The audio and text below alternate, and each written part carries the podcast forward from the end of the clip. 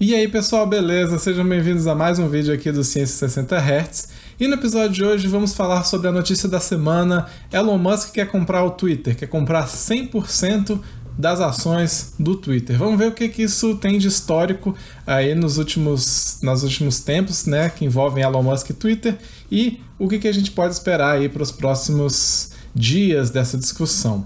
Mas antes, Peço encarecidamente que deixe o like aí embaixo, se inscreve no canal e compartilhe o vídeo para aqueles seus amigos que vão gostar dessas temáticas de tecnologia. Além disso, segue a gente lá no Instagram e no TikTok, que está saindo muito vídeo por lá, videozinhos de um minuto, né, no esquema de TikTok. Todos são 60Hz Ciência, alguns deles também estão sendo postados aqui no YouTube Shorts, então acompanhe também os YouTube Shorts, porque lá a gente tem uma margem um pouco maior para discutir notícias um pouco mais recentes é, de uma maneira rápida e fácil de ser consumida, beleza? E compartilhe também esses vídeos para quem você acha que não tem muito tempo de ver os vídeos aqui, então pode pegar muita coisa ali pelos vídeos curtos, beleza? Valeu, vamos pro vídeo então. Qual que é a notícia? A notícia é que o Elon Musk, recentemente, comprou 9% das ações do Twitter, se tornando o maior acionista é, individual é, do Twitter, né, com essa fatia ali de 9% da empresa. É, e algumas coisas desenrolaram que eu vou falar com mais detalhes lá para frente, mas antes eu queria dar um histórico do que, que o Elon Musk tem no Twitter. Porque o Elon Musk ele é conhecido por falar meio que qualquer coisa no Twitter que vem à mente dele, né? É, e isso já causou até inclusive alguns problemas para ele porque como ele tem grande influência, né, ele é dono de empresas muito grandes, a Tesla e a SpaceX, que tem é, mercado de ações, né, são negociadas na, nas bolsas americanas, ele não pode simplesmente falar qualquer coisa que envolva essas empresas, principalmente se ele tem um possível ganho com as falas dele, né? Como é, ele tem muito impacto, ele tem muita relevância nas empresas, qualquer coisa que ele fale vai gerar um impacto né, nas ações. E ele pode usar isso a seu favor, o que seria obviamente uma vantagem injusta. E no mercado de ações isso é regulado, você não pode falar é, de qualquer forma.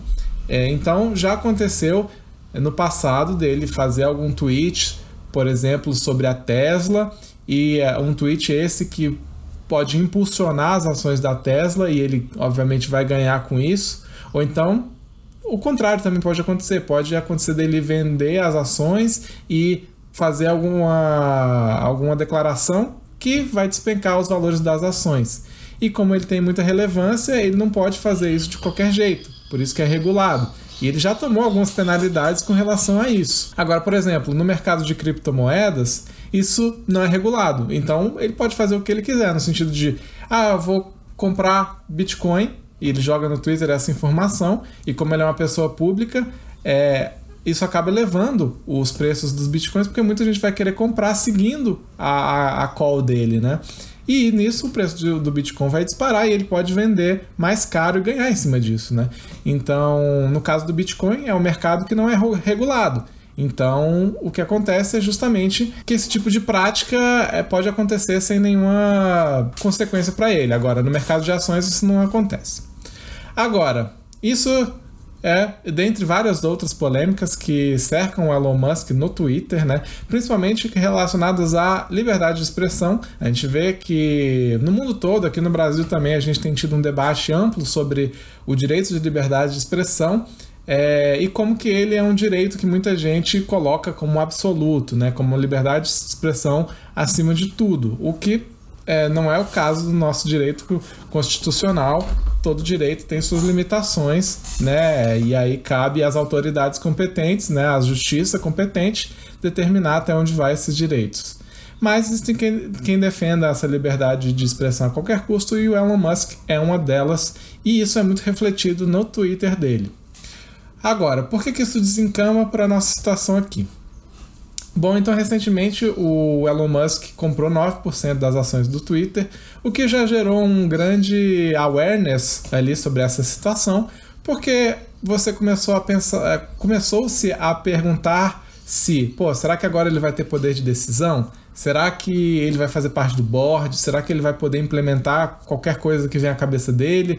Ou não? Ou vai ter que passar pelo conselho dos acionistas antes? Tava uma confusão do que queria acontecer.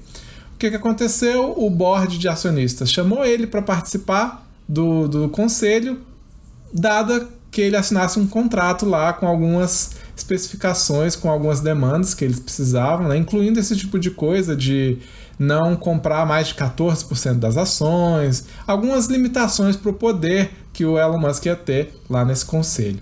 Ele recusou e aí ele veio com a ideia de comprar 100% do Twitter.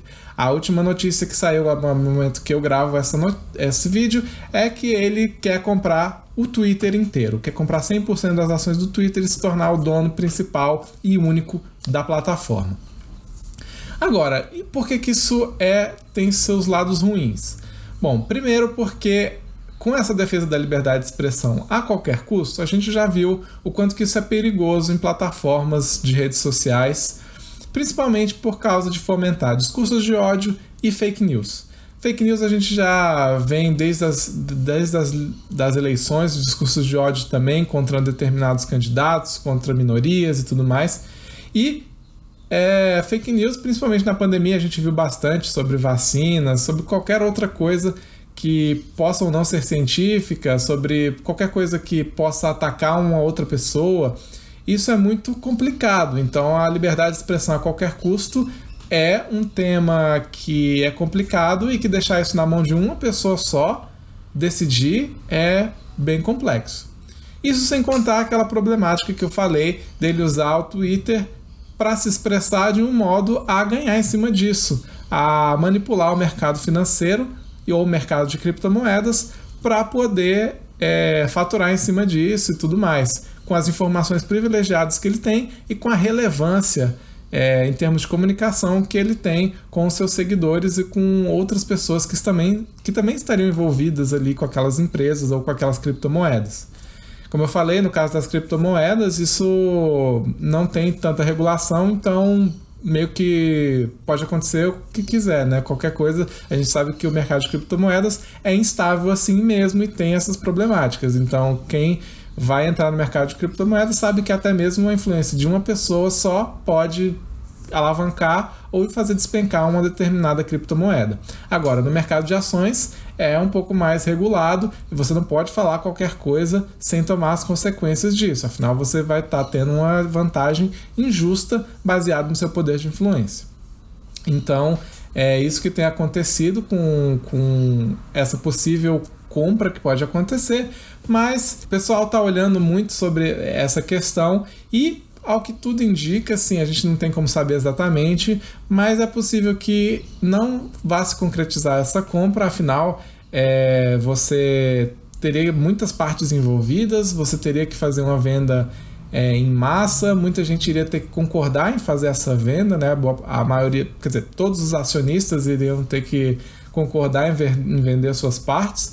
O Elon Musk ele ofereceu 41 bilhões de dólares para fazer essa compra, o que é um total que é acima, é superfaturado do valor real da empresa. Acredito que é 38% a mais do que a empresa efetivamente vale em valor de mercado.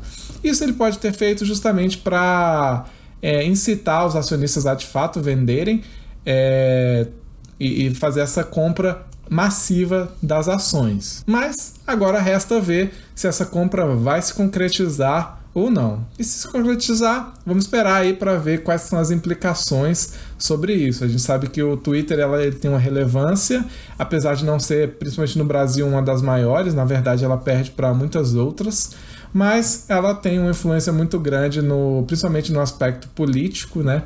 Então é um tema sensível porque mexe com é, milhões de pessoas, principalmente a nossa, justamente a liberdade de expressão, nesse caso, a expressão, a expressão verdadeira, porque o Twitter de fato é uma ferramenta muito útil para que a gente possa se expressar, contactar políticos de uma maneira bem direta e esse tipo de coisa. Como eu falo, qualquer ferramenta é, é útil da maneira como for usada. Então a gente pode usá-la muito bem é, para fazer o bem, né, para cobrar políticos, para fazer questionamentos, para levantar protestos e tudo mais. Agora isso tem que ser feito em um ambiente que seja minimamente civilizado e que a gente possa contar também com algum tipo de regulação para que discursos de ódio e fake news não sejam é, alavancados da mesma forma que um tweet é, inofensivo é.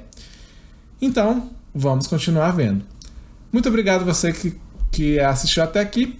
Mais uma vez, eu peço que deixe o like aí embaixo, se inscreve no canal e acesse nossas redes sociais, arroba 60Hz Ciência, lá no TikTok e no Instagram, que tem muito conteúdo legal. Então é isso, galera. Obrigado por seguir até aqui. Valeu, até a próxima.